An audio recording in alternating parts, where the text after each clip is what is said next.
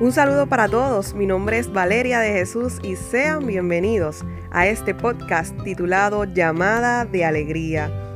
Lo que doy es porque lo he recibido de Jesús y el gozo y la alegría que Él me ha dado no la he encontrado en ningún otro lugar.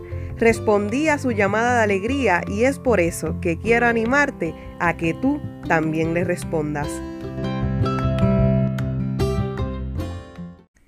¿Qué es la que hay, Corillo? Espero que se encuentren súper bien. Esta que les habla es Valeria de Jesús. Y sean bienvenidos a este nuevo episodio del podcast Llamada de Alegría. Al fin, hoy miércoles 27 de abril nos encontramos nuevamente en un nuevo episodio de este tu podcast Llamada de Alegría. Como muchos de ustedes saben, pues el miércoles pasado no hubo nuevo episodio pero les pedí a través de las redes sociales que me mantuvieran en sus oraciones. Gracias por sus mensajes, gracias por sus oraciones. Muchos de ustedes me escribieron, creían que me pasaba algo, creían que a mi familia le sucedía algo y nada, en verdad que me hicieron sentir muy especial y, y no saben cuánto se lo agradezco, agradezco infinitamente sus oraciones.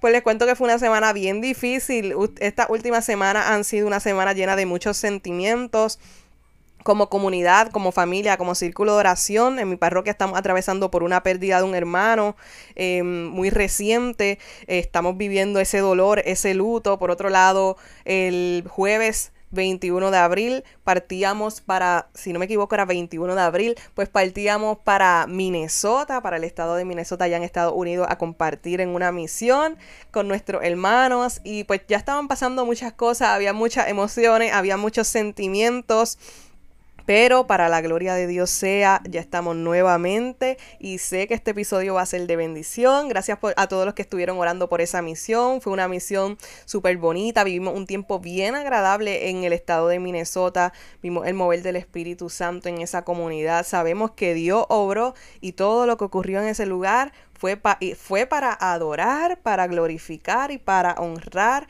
el nombre que está sobre todo nombre, que el nombre poderoso de Jesús. Y para el episodio de hoy vamos a meditar el Evangelio que nos propone la iglesia, el Santo Evangelio según San Juan en el capítulo 3, versículo del 16 al 21. Y lo leemos en el nombre del Padre, del Hijo y del Espíritu Santo. Amén. Tanto amó Dios al mundo que entregó a su unigénito para, para, que todo el que cree en él no perezca, sino que tenga vida eterna. Porque Dios no envió a su Hijo al mundo para juzgar al mundo, sino para que el mundo se salve por él. El que cree en él no será juzgado, el que no cree ya está juzgado, porque no ha creído en el nombre del unigénito de Dios. Este es el juicio que la luz vino al mundo y los hombres prefirieron la tiniebla a la luz, porque sus obras eran malas, pues todo el que obra el mal detesta la luz y no se acerca a la luz para no verse acusado por sus obras. En cambio, el que obra la verdad se acerca a la luz para que se vea que sus obras están hechas según Dios. Palabra del Señor. Gloria a ti, Señor Jesús. El Santo Padre, Papa Francisco, decía que el amor de Cristo es como la luz que nos ilumina en nuestro caminar y nos da calor. Qué imagen tan bella ahora en este tiempo de Pascua, pues contemplamos el cirio que representa a Cristo mismo. Es su amor, su persona, que se consumen cada día por nosotros para darnos esa luz que necesitamos en los momentos oscuros y ese calor en los momentos fríos de nuestro existir. Como cristianos, Cristo nos confía este amor para que lo comuniquemos a los demás. Tomando un poco de luz del cirio pascual podemos llevarla a las personas que nos rodean y contarles las maravillas de amor de, la, oye, del amor de Cristo en nuestras vidas. Decía el Papa Francisco estas palabras muy impresionantes. Y es que precisamente, pues Cristo es esa luz, esa luz del mundo que guía nuestros pasos, que alumbra nuestro andar, que va delante de nosotros cuidándonos y protegiéndonos. Y qué amor nos tiene el Padre que no se reservó a su único Hijo, sino que lo entregó por amor, lo entregó para que con su sacrificio nuestra vida pudiera tener sentido, nuestra existencia pudiera tener sentido, porque ¿de qué vale que vivamos si no vivimos en la luz que es Cristo? ¿De qué vale que vivamos si no vivimos en la verdad que es Cristo? ¿De qué vale que existamos si vivimos muchas veces en oscuridad cuando la realidad es que fuimos llamados a ser hijos de la luz? Pero vino al mundo y prefirieron las tinieblas, nos decía la palabra.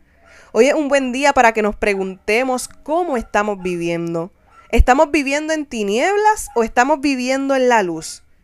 Aunque el mundo de hoy vive en tinieblas, vive en guerra, en desesperación, en enfermedad, las tinieblas no, no prevalecerán, pues ya fueron vencidas en la cruz del Calvario. Pero es una batalla constante la que tú y yo debemos pasar día a día para no caer en ellas y no vivir en oscuridad. Hace dos semanas aproximadamente celebramos la victoria de Cristo sobre la muerte, sobre el pecado y sobre las tinieblas. Celebramos que Cristo las venció que su luz venció a la sombra y es nuestro deber caminar tras esa luz. Caminar tras esa luz de Cristo que alumbra todo un mundo en tinieblas, que cuesta trabajo, lo cuesta. Y escuchaba un sacerdote que hacía una reflexión precisamente sobre este evangelio de hoy, y él decía que de lo más que se arrepentían muchas personas que están en el lecho de muerte es de haber desperdiciado su vida en cosas sin sentido porque vivieron esta vida sin intensidad, porque la vivieron apartados de Cristo. Y todos y cada uno de nosotros hoy tenemos una llamada a vivir una vida en Cristo, a vivir una vida en la luz de Cristo. Estamos llamados a vivir nuestros días conforme a la luz de su Evangelio. Estos días como les decía al principio, que como comunidad, específicamente en mi círculo de oración, tuvimos una pérdida de un hermano muy amado me sentaba a pensar en, la vida y en los momentos que quizás se nos escapan de la mano.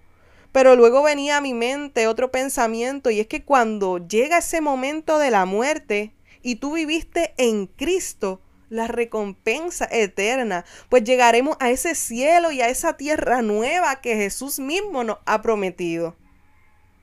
Que nunca se nos olvide cuánto nos ama Dios. Tanto que entregó a su único Hijo para que tú y yo podamos tener vida y la tengamos en abundancia. Ánimo que se puede.